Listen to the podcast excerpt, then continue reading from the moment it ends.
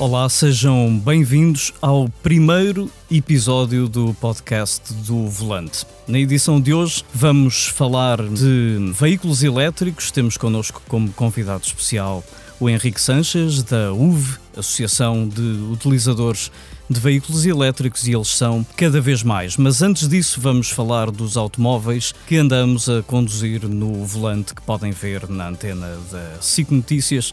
E para me ajudar na conversa, tenho comigo o Pedro Amante, que faz parte desta aventura. Pedro. Olá, Rui. Olá. Tudo bem? Isto é a minha estreia aqui neste formato podcast. Estamos com mais uma temporada aqui no, do volante. Está a correr muito bem. Acho que estamos aqui com muitas novidades, não é? Uhum, exatamente. Uh, e, e vamos. Isto vamos serve então... para deixarmos aqui um cheirinho do que, do que vai ser esta nova temporada e do que foi o primeiro programa. Exato. Vamos começar pelo carro que tu conduziste, uhum. o Audi S4 à van. Começamos aqui em contraciclo com a conversa que vamos ter com o Henrique Sanches, porque é um diesel. Sentiste-te a conduzir um automóvel em vias de extinção ou não? Uh, não. E aliás, eu acabei, acabei a peça a falar um bocadinho disso, não é? A Audi está um bocadinho contra a corrente ao lançar, ao lançar esta versão do, da S4 Avant, é a primeira vez que, que, este carro tem um motor eh, diesel e a questão no início do, da peça era mesmo essa. Será que este S4 Avant vai perder aqui um bocadinho a sua identidade e aquele espírito desportivo que nos habituou? Mas não, de facto foi um, foi um carro que me surpreendeu, apesar de ser um motor diesel. Nota-se nos consumos, são bem interessantes. Uhum. Uh, conseguimos fazer ali uns consumos bem interessantes e depois não perdeu de facto o, o espírito desportivo. Aliás, eu, eu até atrevo-me a dizer que foi uma das carrinhas mais bipolares que eu já conduzi. Uhum porque tanto temos o conforto e a suavidade de uma carrinha para viajar em família, quando depois quando acionamos ali o modo dynamic, ela transforma-se completamente e parece que estamos noutro carro. Hum. Pedro, e a questão que é sempre vital num desportivo, uhum. o som. Como é que é o som do motor diesel numa S4 Avant? Eu gostei do som. Eu gostei do som. Uh, tenho uma crítica a fazer ali em relação e tem a ver com isso. Uh, as quatro ponteiras de escape só duas é que funcionam, du duas são, são falsas. Uhum. Mas, mas o som é interessante, não, não é aquele som do, não é um V6. Diesel, sim, não é um V6, mas também não é aquele diesel barulhento que, que estamos habituados. Faz um uhum, som engraçado para um desportivo, está. Uhum, acho que encaixa bem, encaixa bem naquele carro, e, sim. e filtrado, não é? Sentiste quando, quando guiaste o carro, já disseste que o achas uh, bipolar uhum. e isso hoje é uma tendência em qualquer desportivo, não é? Consegue ter um comportamento dócil para o dia a dia e mais animalesco quando queremos guiar um automóvel verdadeiramente desportivo. Uh, Conseguiste perceber, sentiste o porquê de, de Audi fazer neste momento um desportivo diesel? É uma tentativa do lobby alemão de salvar ou pelo menos prolongar a vida do diesel por mais uns anos? Eu penso que sim. Eu acho, eu acho que é por aí tentarem provar exatamente que o diesel pode sobreviver mais alguns anos. Eu acho que também o que está aqui em causa é que de facto reduz ali os consumos e depois o carro, apesar de ser um diesel, tem, tem um sistema mild hybrid. Uhum. Portanto, tem ali um bocadinho o rótulo de, de carro um bocadinho ecológico. Uhum, é? Exato. Mas, mas acho que sim, acho que é por aí. E o cliente de um desportivo, mesmo sendo um desportivo familiar, está preocupado com os consumos? Não, claro que não, não é? Aliás, quem, quem compra este carro acho que não está preocupado com os consumos, nem, nem, com o preço, não é? Porque é um carro acima dos 100 mil euros e é uma carrinha. Quem procura um desportivo normalmente não procura uma carrinha, portanto, não, mas não. Acho que não, não está preocupado. Eu não estaria, não é? Em termos de equipamento, uh, ah, sim, muito bem equipado. Aliás, é, cerca de 20 mil euros eram de equipamento opcional. Portanto, é um carro muito bem equipado, muito confortável, com alguns pormenores desportivos, mas depois tem toda a qualidade que, que a Audi já nos habituou. Portanto, é um carro muito confortável. O sistema de infoentretenimento, para mim, é um dos, dos melhores. Muito intuitivo, muito fácil de utilizar. E nesse, a esse nível, é um carro que, que está muito bem. Hum, portanto, habituavas-te facilmente Habituava-me facilmente, facilmente sim. Penso, claro que sim. Portanto, depois voltaste ao mundo, ao mundo real. Vamos passar para outro automóvel, de resto que estava no mesmo episódio, que foi o que eu levei até Monsaraz, o Cupra Formentor. Um, não sei se já tiveste a oportunidade, creio que sim, de guiar o Cupra Formentor. Tive comigo um, a versão, o e-Hybrid. Aquilo que eu acho do Cupra Formentor é que hum, a Cupra precisava de um carro que fosse um modelo de marca e não um spin-off, por assim dizer, da Seat. E finalmente conseguiu isso com o Cooper Formentor e normalmente as reações das pessoas na rua são o melhor barómetro que podemos ter e levar o carro para o Alentejo foi uma boa experiência disso, porque eu diria que a maior parte das pessoas que ficava a olhar para o carro nem sabia de que marca é Exatamente. que se tratava. É? Marca é esta, não é? Exato, ficavam assim, naquela coisa que parece o carro do Batman, e o carro desperta reações muito interessantes. É? E nesta fase em que estamos, em que toda a gente quer hum, comercializar um SUV cativante, e é cada vez mais difícil porque há cada vez mais, uh, o Cupra Formentor tem um potencial muito grande. Não sei qual é a tua opinião, mas acho que a SEAT conseguiu ali uma marca que tem um potencial de evolução muito grande. Concordas? Concordo, concordo. E, e, é, uma, e é uma marca muito emotiva. Uhum. Ou seja, os, os, carros, para além de serem esteticamente muito bem conseguidos, e, tá, e é uma marca que, a meu ver, está muito bem trabalhada. Ou seja, a SEAT está a apostar muito nesse lado da, da promoção, da imagem, todos os acessórios que são feitos à volta do carro. Isso joga muito a favor da Cupra para além da desportividade da, da, uhum. da marca, não é? Exato. E acho que esta versão que tu testaste agora é uma mais-valia para, para a gama. É, eu tinha testado a versão com o motor de 300 cavalos, tração integral, que é um carro absolutamente incrível do ponto de vista da, da engenharia. Eu arrisco-me a dizer que se agarra demais em estrada, ele torna-se demasiado fácil de conduzir. E agora a versão híbrida tem, tem duas uh, versões, né, de uhum. subversões, tem uma de 204 cavalos e uma de 245. Eu andei com a 245 e o carro estranhamente pareceu mais divertido que o de 300. Ou seja, é um carro de tração à frente, tem lá o peso daquelas baterias e isso torna-o ligeiramente mais escorregadio em curva e, portanto, mais desafiante. Uh, o outro um, é demasiado perfeito, é, é tão previsível em curva que, mesmo quando arriscamos, ele está lá. E este, dei por mim naquelas estradas em redor, em redor de Monsaraz, a divertir-me com ele por alguma imprevisibilidade. E acho que é um excelente produto. Acho que, obviamente, para o mercado português, o de 204 ou 205 cavalos, agora falha-me a memória, faz mais sentido, porque o preço também é, é, é mais baixo, porque há apenas um, 2 mil euros de diferença do plug-in 245 cavalos para a versão a gasolina de, de 300 e portanto é uma diferença muito pequena, claro que no 300 cavalos dificilmente faremos um consumo abaixo dos 9 litros. Sim e neste eu andei sem dificuldade num consumo de 6 litros aos 100, obviamente depois de acabarmos com, com aqueles primeiros 100 km em que tínhamos uh, eh, 40 e tal de autonomia 100% elétrica, não é?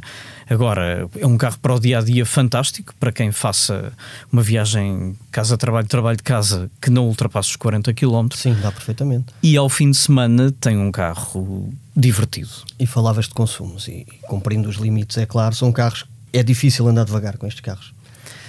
É, é.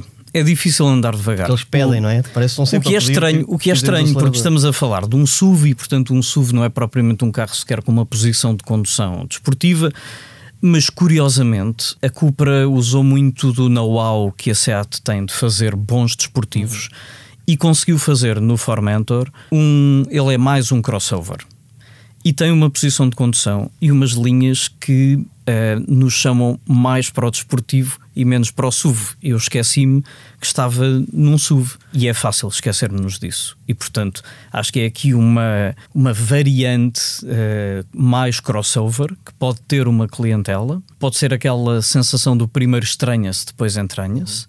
E nós, como sabes, uh, tão bem como eu, vivemos num país com muito preconceito de marca toda a gente gosta de ter um carro premium de marca alemã. Passado esse, esse preconceito, eu acho que a Cupra pode ter um futuro muito interessante uh, e não é por acaso que, que o grupo Volkswagen decidiu que, que o primeiro 100% elétrico criado de, de raiz, o, o Born, não vai ser um Seat e vai ser vai um ser Cupra. Um Cupra. É? Acho Agora pergunto eu, e o barulhinho? Esta versão, apesar de ser híbrido plug-in, hum, estava com receio que me perguntasses sobre isso. O som do 300 cavalos já me tinha desiludido.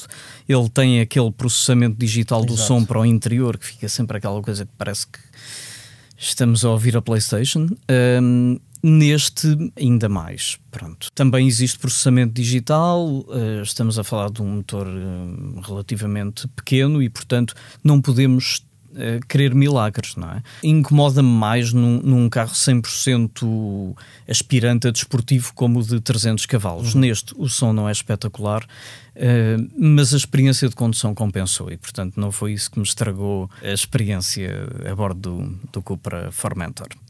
Passando agora a algo completamente diferente. Exatamente. Passamos para o Land Rover Defender. E não sendo eu um fã assumido de verdadeiros todo-terreno, devo dizer-te que hum, foi o todo-terreno que mais me surpreendeu nos últimos anos. É absolutamente incrível, tem um design que eu acho muito arrojado, mas pessoalmente muito bem conseguido. Ao segundo dia eu já adorava o design do carro, isso é uma coisa muito pessoal. Agora, tirar aquele carro de estrada é extraordinário. E é um exemplo do que a tecnologia hoje pode fazer por um automóvel. Os puristas do todo o terreno dirão que um todo o terreno dos anos 80 faz a mesma coisa uh, sem toda aquela tecnologia. A questão é que não faz. Não faz mesmo. A questão é que não faz. É a mesma comparação que dizer que um Porsche 911 de caixa manual dos anos 80 faz o, faz mesmo, mesmo que, que, o atual de caixa automática. Temos que admitir que a caixa automática é mais rápida que a caixa manual. E aqui também, toda a eletrónica que o carro tem, toda a leitura que o carro faz do terreno, e nós andamos na zona de Sintra, uh, num terreno com zonas muito desafiantes e muito complicadas. Muita lama, água. Muita lama, água, um, obstáculos com ângulos muito complicados. Por exemplo, a forma como o carro altera a rigidez de cada mola de forma independente para ultrapassar os obstáculos, uh, eu diria que torna os obstáculos demasiado fáceis. Ok? É de facto incrível. Depois há o outro reverso da medalha, sabes qual é?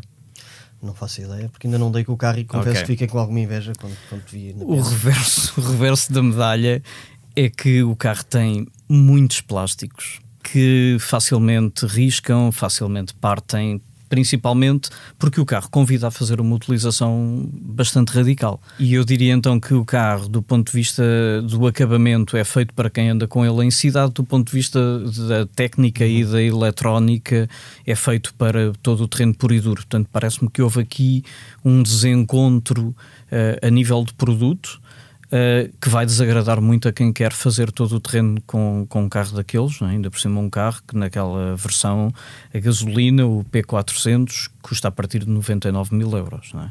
Portanto, espera-se alguma resistência do carro. Eu não parti nada, atenção, uh, mas, mas pareceu-me que o carro é, é, é, frágil desse, desse aspecto, muito resistente, mas, mas frágil. E há um aspecto. corte com, com, com, as outras versões do Defender, não é? Porque era muito ferro. Sim, Aliás, sim. Era um carro, era todo o terreno puro e duro. Exato com aquelas linhas direitas e aquilo era só, só, chapa, passava por Acho que ali uma tendência lógica, porque é preciso reduzir emissões de reduzir peso e uma coisa leva à outra, não é? Portanto, o produto fica ali meio perdido, mas é um produto extraordinário. É um carro incrível e mostra-nos que aquela. Começámos a falar de uma espécie em vias de extinção que era o diesel, que o, todo o terreno perdeu completamente para, para os SUV, mas, mas ainda existe mercado para um carro assim. São é muito poucos, são cada vez menos, mas acho que a Land Rover provavelmente será o último reduto Sim. Dos, dos verdadeiros todo o terreno. E é um, é um carro que ninguém fica indiferente e percebe-se perfeitamente na peça. Para já percebe-se perfeitamente que estavas a adorar conduzir o carro e estavas a adorar fazer aquilo. Uh, e depois percebe-se de facto nas imagens, mesmo que tu não dissesses nada, percebe-se a tecnologia a funcionar. Ou seja, o carro passa por lama, por, por aqueles obstáculos todos e percebe-se que o carro não está a fazer esforço nenhum. nenhum. Ou seja, não, não há ali. Portanto, é, fiquei com muita vontade de andar com aquele carro, até porque gosto, gosto muito de, de todo o terreno e de, deste tipo de veículos e, e, tenho muita curiosidade em experimentar este carro. Muito bem. Eu tinha andado há pouco tempo com o, com o Discovery Sport uhum. e já dá para fazer umas brincadeiras fora de estrada, apesar de ser um carro muito mais, claro. muito mais citadino. Uhum. Uh, e este então deve ser. Pronto, fantástico. depois ao outro lado, não é? Que é, os consumos são assim uma coisa fora deste mundo para os dias atuais, não é? Sim, fora de estrada ainda mais. Uh, fora de estrada ainda mais. Uh, mas lá está, quem compra um carro deste valor também não está muito preocupado com isso. E, e a conversa que vem a seguir é para compensar as emissões Exatamente. dos testes Estivemos que aqui a falar de diesel e gasolina e tudo diferente.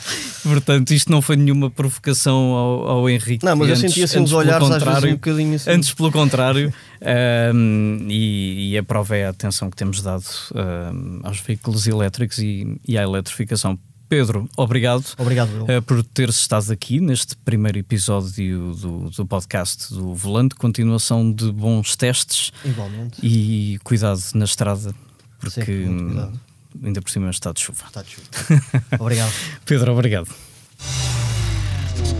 E agora silenciamos os escapes. Henrique Sanches, presidente da UV, Associação de Veículos Elétricos. Olá, bem-vindo a este episódio do podcast do Volante. Henrique, quantos associados é que já tem a UV? Boa tarde, Rui, obrigado pelo convite à Associação de Utilizadores de Veículos Elétricos. Uh, neste momento, a UV está a chegar aos 700 associados. Portanto, a Associação uh, acaba de completar o quinto ano de vida e neste momento estamos perto de atingir o, os 700 associados. E pronto, e, e, temos tido, apesar da pandemia e todas as dificuldades que todos temos vivido no último ano, eh, e de alguma forma até por causa da própria pandemia, a mobilidade elétrica uh, chegou a muito mais pessoas, as preocupações ambientais também, especialmente em meio urbano, uhum. atingiram muito mais pessoas e, portanto, as solicitações são, são imensas e estamos em, em grande, como se costuma dizer. Estamos em preparação do Encontro Nacional de Veículos Elétricos, que este ano terá lugar eh, na Figueira da Foz, uhum. no dia 5 e 6 de junho, e, portanto, tudo aponta, quer em termos de número de vendas e cota de mercado dos veículos elétricos, puros, a bateria e dos híbridos plug-in, quer também do aumento da rede de pública de carregamento e das diversas redes privadas que vão aparecendo e que vão complementando a rede pública, eu julgo que todos os indícios são muito bons para o futuro da mobilidade elétrica. Hum, eu tenho noção que no, nos últimos anos nunca tinha ouvido falar tanto seguido de, de carros com motores a combustão como agora. no seu caso, acho que sim. Um, já no nosso caso, aquilo que eu noto, Henrique, é que, de facto, nunca se falou tanto de automóveis elétricos e eletrificados, porque também nunca houve tantos modelos. Concorda que neste momento o principal entrave é um maior sucesso dos veículos elétricos é o fator preço? Uh, é, claramente. Portanto, neste momento, em termos de rede, que era uma preocupação de muitas pessoas, a ansiedade, iam para a rua para fazer viagens e não sabiam onde é que podiam carregar, se o posto estava em condições, estava ocupado, só havia um posto. Portanto, a rede aumentou exponencialmente. Há dois dias estive em Almodóvar na inauguração da primeira estação de carregamento da Ionity em Portugal, que tem uh, quatro carregadores de 350 kW. Só existe um modelo em Portugal que pode carregar a 350 kW, que é o Porsche Taycan. Mas pronto, é um sinal de que a própria Ionity quer chegar a todo lado e, portanto, está a atravessar a Península Ibérica, inaugurou a primeira estação e vai inaugurar brevemente eh, mais cinco estações eh, em Portugal. Portanto, por um lado, a rede neste momento está em franca expansão. A EML vai abrir no próximo mês três grandes estações multicarregadores na cidade de Lisboa e a Mobi até ao final do ano vai abrir 10 estações também multicarregadores um pouco por todo o país. Portanto, em, em termos de rede, estamos bem. A oferta disparou completamente. Hoje em dia não há, nós vamos ter várias novidades de primeira mão no Encontro Nacional de Veículos Elétricos. Praticamente não há marca nenhuma hoje em dia que não tenha uma, uma corrente de veículos eletrificados, sejam 100% elétricos, sejam, sejam os híbridos plug-in que são aqueles que nós na associação nos dedicamos. Nós, o híbrido convencional, para nós, não é um veículo elétrico, digamos assim. Portanto, nós só temos as duas vertentes, que será o 100% elétrico e o, e o híbrido plug-in. E, de facto, o preço é onde ainda se nota alguma diferença em relação a um carro equivalente do mesmo segmento. Uhum. Traçando um cenário otimista para o mercado dos veículos elétricos e pensando que em 2025 podemos ter uma, uma percentagem considerável de veículos elétricos no, no mix de vendas, Portugal vai estar preparado ou podemos prever que vamos ficar num posto de abastecimento à espera de vez para carregar o carro? Não, eu, vamos lá ver, eu julgo que Portugal já está preparado. Portugal, neste momento, está em quinto lugar a nível da União Europeia a 27 em termos de cota de mercado. Em, no mês de março de deste ano, a cota de mercado já foi de 16%. Hum. E em termos de carregadores, porque a minha dúvida é essa, nós somos early adopters, por assim dizer, mas e, e, depois no momento de carregar o carro, para quem não tem uma wallbox ou uma garagem com uma tomada convencional, em 2025 a infraestrutura vai estar preparada para um mercado que se calhar vai estar, seguramente vai estar acima dos 25% de, de veículos elétricos? Ah, sim, seguramente bem acima dos bem 25%, acima. provavelmente. Estou a ser pessimista. Já estamos com acima dos 16% Exato. em março de 2021. Pronto, aquilo que eu lhe posso dizer é que neste momento existem uh, cerca de 3.600 carregadores AC, portanto o chamado carregamento normal. Uhum Uh, mais de 600 carregadores rápidos, portanto a 50 kW, com os dois protocolos XADEMO e CCS, e neste momento já temos 145 carregadores super rápidos e ultra rápidos. Aqui contamos com a rede dedicada para a marca Tesla, Tesla. Uhum. contamos também com os carregadores da Porsche e uhum. contamos com uh, duas redes privadas. Uma é a Continente Plug and Charge, que é, obviamente é para clientes Continente que tenham a app Continente, mas que vem suprir o, aquilo que o carro elétrico trouxe de alteração a alguns hábitos de todos nós, que é, enquanto eu vou, por exemplo, a um supermercado, a um hipermercado, abastecer, aquela meia hora ou 40 minutos que eu posso estar às compras, o carro está a carregar. Da mesma forma que praticamente todos os centros comerciais, todas as grandes superfícies, neste momento, têm postos de carregamento, aí ligados à rede pública de carregamento, estádios de futebol também já têm postos de carregamento. Portanto, se eu for ver Hoje não é possível ir ver um jogo de futebol, mas quando voltar a ser possível, se eu for ver um jogo de futebol, naquela hora e meia o meu carro está a carregar. Se eu for a um cinema, a um uhum. centro comercial, o meu carro está a carregar. Ou se eu for apenas fazer compras a um centro comercial. Portanto, eh, esta é, é, é a grande diferença, chamemos assim. Enquanto que com um carro com motor de combustão interna eu obrigatoriamente teria que me dirigir a uma área de serviço, a uma estação de serviço para abastecer o meu carro. Com o carro elétrico eu tenho a primeira de todas e que nós dizemos que é a opção obviamente mais económica, mais segura e mais fácil é podermos carregar em casa, uhum. mas sabemos que há um conjunto de pessoas que não o podem fazer, não têm essa capacidade, portanto o ideal é ter uma moradia, não tendo uma moradia é um condomínio com estacionamento. Aí também se levantam um conjunto de problemas, porque a eletricidade é fornecida pelo contador de condomínio. Há soluções que neste momento estão a aparecer, que apesar do carregador do condomínio estar ligado ao quadro do condomínio, uhum. ele é ativado pelo cartão do utilizador e, portanto, a conta não vai ao condomínio, claro. mas sim ao próprio. E isso também uh, resolve o problema das empresas que, em vez de terem o cartão combustível para o seu funcionário, têm o cartão do SEM para a mobilidade elétrica e ao ativar esse posto. Portanto, essa é a solução mais fácil que é carregar em casa. E depois é todas as outras uh, soluções que eu já referi, centros comerciais, grandes superfícies, mas também é necessário para aquelas, especialmente para as grandes cidades, onde há bairros onde nem sequer há possibilidade de estacionamento, é necessário carregadores na via pública, esses também têm vindo a aumentar e vão surgir, especialmente em Lisboa, as tais uh, estações de carregamento, os hubs, uhum. que vão permitir carregar 12 veículos em simultâneo. Que é fundamental, um não é? É fundamental. fundamental. E estamos a falar de três hubs que até ao final de maio ficam disponíveis em Lisboa, o que uhum. permite só nesses três hubs carregar 36 veículos elétricos em simultâneo. Isso é fundamental, porque hoje em dia o que nós vemos, chegando de uma área de serviço, é que há um PCR, um posto de carregamento rápido. É muito se pouco. ele tiver a ser ocupado claro. e se tiver então um já à espera, o melhor é eu seguir. Mas também se neste... puder. Mas, se, se, puder, puder é? exatamente. É? Claro. Mas neste momento eu também já posso organizar a minha viagem, Sim. porque até ao final do ano toda a rede da, da Brisa uh, vai ter em todas as áreas de serviço estações multicarregadores no mínimo com dois carregadores, o padrão serão quatro carregadores. Portanto, vai ser possível em 1100 km de autoestradas concessionadas à, à Brisa neste momento, neste momento não, até ao final do ano, fazer a viagem sem qualquer tipo de problema. Uhum. Portanto, eu julgo que os sinais são, são muito positivos eh, e neste momento, antigamente o carro elétrico não tinha a oferta que tem hoje. Claro. Hoje posso, se eu sou cliente da marca X, eu posso continuar a ser cliente da marca X e não ter que mudar para outra marca, porque uhum. a minha marca não tem um carro elétrico. Ou se eu sou adepto de um SUV, ou se eu prefiro uma carrinha, ou se eu ou um prefiro desportivo. um desportivo, uhum. neste momento, portanto, o carro.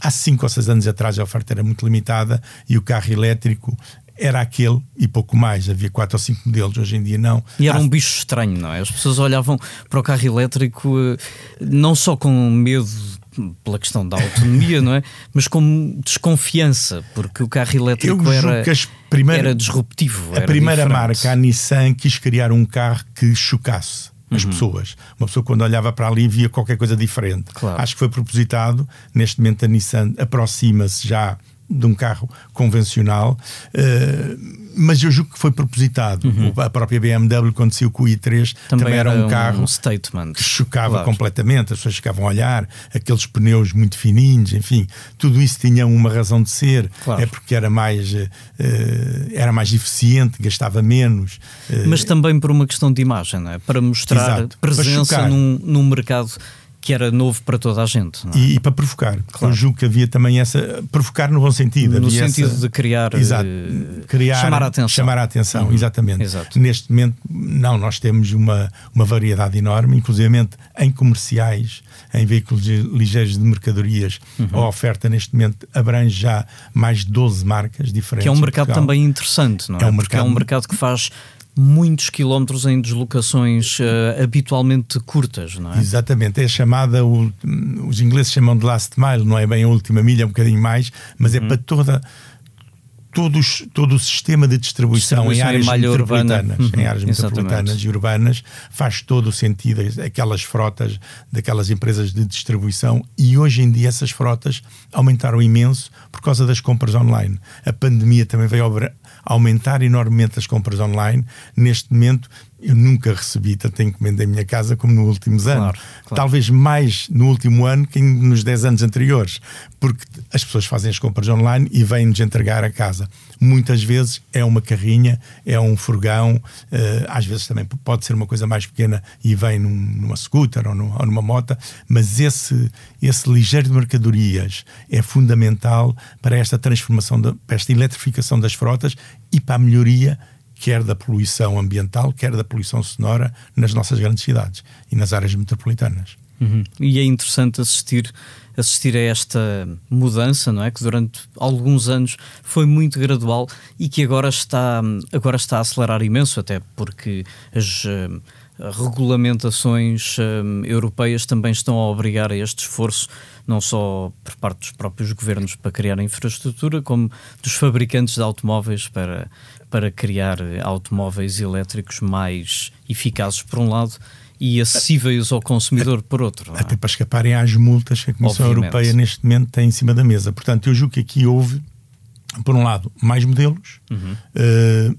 toda a gama de modelos, portanto já aqui falámos do desportivo, ao familiar, ao, ao, ao SUV, enfim, uh, inclusivamente a Kia acabou de anunciar ontem uma autocaravana elétrica, por exemplo. Portanto, temos aqui uma, uma, enorme variedade e isso é muito positivo. Por outro lado, a legislação. A legislação das cidades. Muitas cidades face ao, ao, nível de poluição, eh, foram obrigadas a impor restrições e isso acontece em toda a uhum. Europa. Em Portugal ainda não, ainda não acontece, mas eh, vai acontecer brevemente na cidade de Lisboa. Aliás, havia um programa previsto que foi adiado devido à pandemia, porque, enfim, já havia demasiadas coisas mais a acontecer em Lisboa, como a falta de turistas, enfim, o problema para a restauração e para a hotelaria, e, não, e, e a autarquia resolveu adiar este programa de, de zona de emissões reduzidas. Mas, mas vai acontecer, é inevitável. Acontece em Berlim, em Londres, em Paris, em Madrid, nas grandes cidades europeias. Tem dois objetivos, um deles fundamental é a redução da poluição ambiental, mas outro também é a redução da poluição sonora, que é muito pouco falada, mas que também tem um, uma, uma, influência muito, muito dan, danifica imenso o nosso sistema auditivo. Portanto, por um lado a legislação, Por outro lado, os problemas ambientais que neste momento as pessoas estão cada vez mais atentas, até porque diariamente é disso que se fala nas televisões, ou nos jornais, ou na rádio, que são as alterações climáticas. Por outro lado, a oferta que já existe. Por outro lado, os incentivos que se mantêm, não ao nível que nós desejaríamos, e temos dito isso à, uhum. à eu, ia, eu ia fazer-lhe essa, essa pergunta, desculpa interromper o seu raciocínio, Henrique, que é: não lhe parece que estamos a viver aqui de um cinismo político? Que é, por um lado, ouvimos. Uh, os nossos governantes falar da importância da eletrificação. Por outro, temos um parque automóvel que neste momento vai numa idade média de 13 anos, o que quer dizer que temos veículos a, a circular acima dos 25 e altamente poluidores, e que não há aqui um verdadeiro incentivo a que estes automóveis sejam desmantelados e sejam trocados mesmo por veículos híbridos com motor a combustão.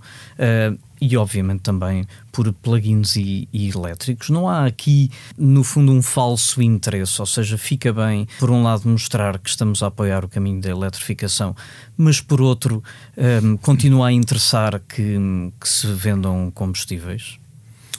Uh, bom, há um misto. Há um misto. Uh, o que eu lhe posso dizer é que nós, uh, quer na consulta pública que foi feita em relação ao plano de recuperação e resiliência, em que apresentámos um conjunto de propostas e sugestões, quer eh, previamente à discussão e à aprovação do Orçamento de Estado para 2021, em que apresentámos eh, na tutela, na tutela da mobilidade elétrica, que é o, o Ministério do Ambiente e da Ação Climática, as nossas propostas, e as nossas propostas consistiam em o aumento de, da verba destinada ao incentivo para a aquisição de um veículo de baixas emissões, portanto, um veículo elétrico. Eh, o, a possibilidade de haver um incentivo que complementasse o incentivo à aquisição de um veículo elétrico vem de encontro ao que o Rui acabou de dizer, que é se além da compra desse veículo elétrico eu desse um carro para abate com motor de combustão interna com mais de 10 anos, eu teria um, um incentivo complementar, como aliás acontece, por exemplo, aqui na vizinha Espanha. Uhum. Hum, e também uh, avançamos com Uh, e esse assim foi, acabou por ser uh, foi uma sugestão que foi aceita que era que os automóveis ligeiros de passageiros apenas esse incentivo apenas estivesse destinado aos particulares e não às empresas também porque as empresas já beneficiam o IVA a recuperação do IVA e portanto as empresas ficaram com um incentivo que duplica o dos particulares, enquanto para um automóvel ligeiro de passageiros o incentivo é 3 mil euros, apenas para particulares. Num comercial ligeiro de mercadorias, o incentivo é de 6 mil euros, é o dobro, e aí quer particulares, quer pessoas coletivas empresas podem aderir. Além disso, nós referimos também que é muito importante e não concordamos, nós já vi, analisámos o plano de recuperação e de resiliência, é inaceitável, inadmissível que na rúbrica para o alargamento da infraestrutura da rede de carregamento para veículos elétricos, a verba que está inserida nesse plano é zero. Isso é absolutamente inaceitável e vai de encontro ao que o Rui referiu. Quer dizer, não chega dizermos frases bonitas, é preciso depois fazermos. Uh, vem aí muito dinheiro, nós sabemos que sim. O dinheiro deve ser aplicado de uma forma criteriosa e, e, e não é aceitável que do dinheiro que vem aí uh, eu estou plenamente de acordo que seja investido no aumento do metro de Lisboa, no aumento do metro do Porto, nos, nos metros ligeiros de superfície que vão ligar uh, a Lisboa a Lourdes e a Odivelas. Uhum. Tudo isso está muito bem. Os barcos elétricos da Transtejo que vêm aí também, mas a mobilidade rodoviária muito, tem muito poucos incentivos nesse, nesse plano. E, concretamente, o alargamento da infraestrutura de carregamento não teve nenhuma verba destinada. Uh, não é aceitável. Que é incrível, é, de facto. Não é de todo Porque, aceitável.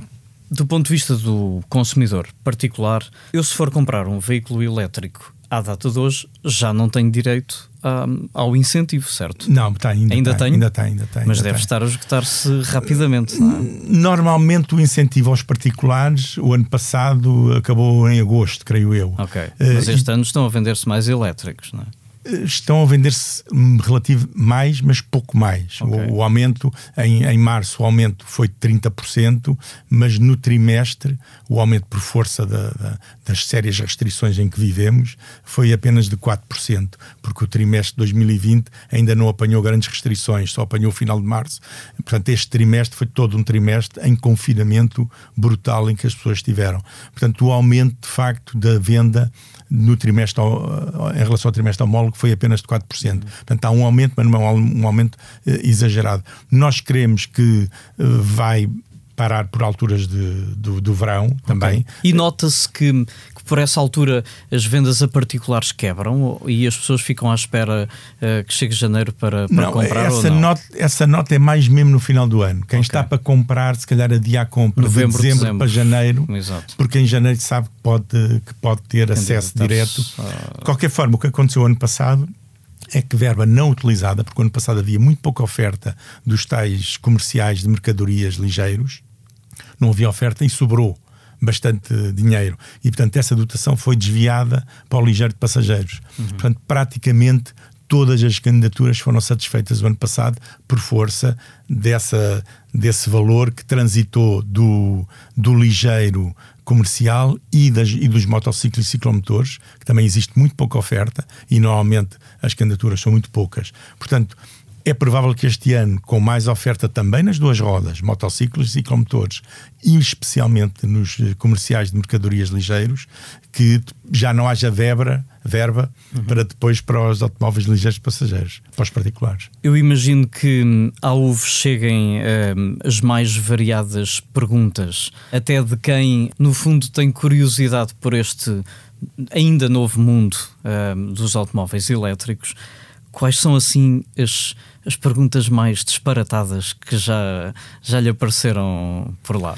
Bom, agora menos. Inicial, nos primeiros anos havia quem nos perguntasse se podiam ir lavar o carro a um túnel de lavagem automática. uh, obviamente que, que, sim, por uma razão muito simples, porque no inverno também podemos andar com o carro à chuva ou andar dentro de poças com os carros. Portanto, não há nenhum problema a esse, a esse nível. Essa era uma. Hoje em dia, os eu diria que 95% das questões que se nos são levantadas têm a ver com os condomínios. Uhum. O condomínio, a reunião de condomínios, sempre foi uma coisa muito complicada. Quando introduzimos o veículo elétrico, complica-se uhum, claro. completamente. Claro. E, portanto, eh, estas soluções que estão agora a aparecer, do tal eh, de, eh, DPC, que é o detentor de posto de carregamento, que é a possibilidade de instalar uma wallbox, um carregador doméstico, em que ele está instalado, está ligado à eletricidade, mas ele só é acionado ou ativado por um cartão SEM. Claro. E, portanto, uhum. é o uhum. detentor claro. desse cartão de SEM que depois vai receber a fatura e não o condomínio. Uhum. Portanto, essa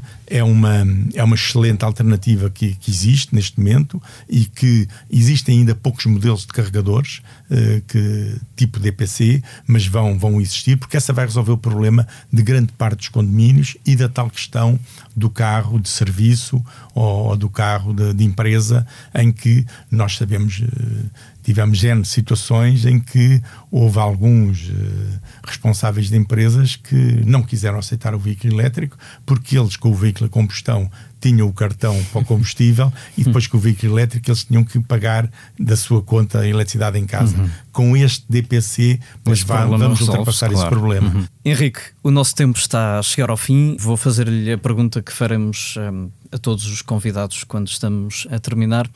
Quando está no seu carro, o que é que tem agora na sua playlist? O que é que houve? é, olha que é uma boa pergunta. Que é uma boa pergunta. O que é que eu tenho na minha playlist? Eu julgo que Coldplay está lá, o YouTube está lá. Eh, eu gosto muito na cidade de ouvir rádio. Eu, eu, eu sou um, gosto muito de rádio gosto muito de rádio e, portanto, normalmente na cidade uso rádio e, e em viagem uh, é que uso uh, normalmente música que eu tenho pré-gravada. Coldplay, U2 e Beatles são referências para mim. Quando uh, aconteceu um bocadinho mais agressivo, eu gosto muito de ouvir Led Zeppelin. Henrique Sanches, presidente da UV, Associação de Utilizadores de Automóveis Elétricos, muito obrigado por ter estado connosco neste primeiro episódio do podcast do Volante, que agora chega ao fim. Um episódio que contou com a sonoplastia do João Amorim. A todos vocês que estiveram desse lado, até ao próximo episódio.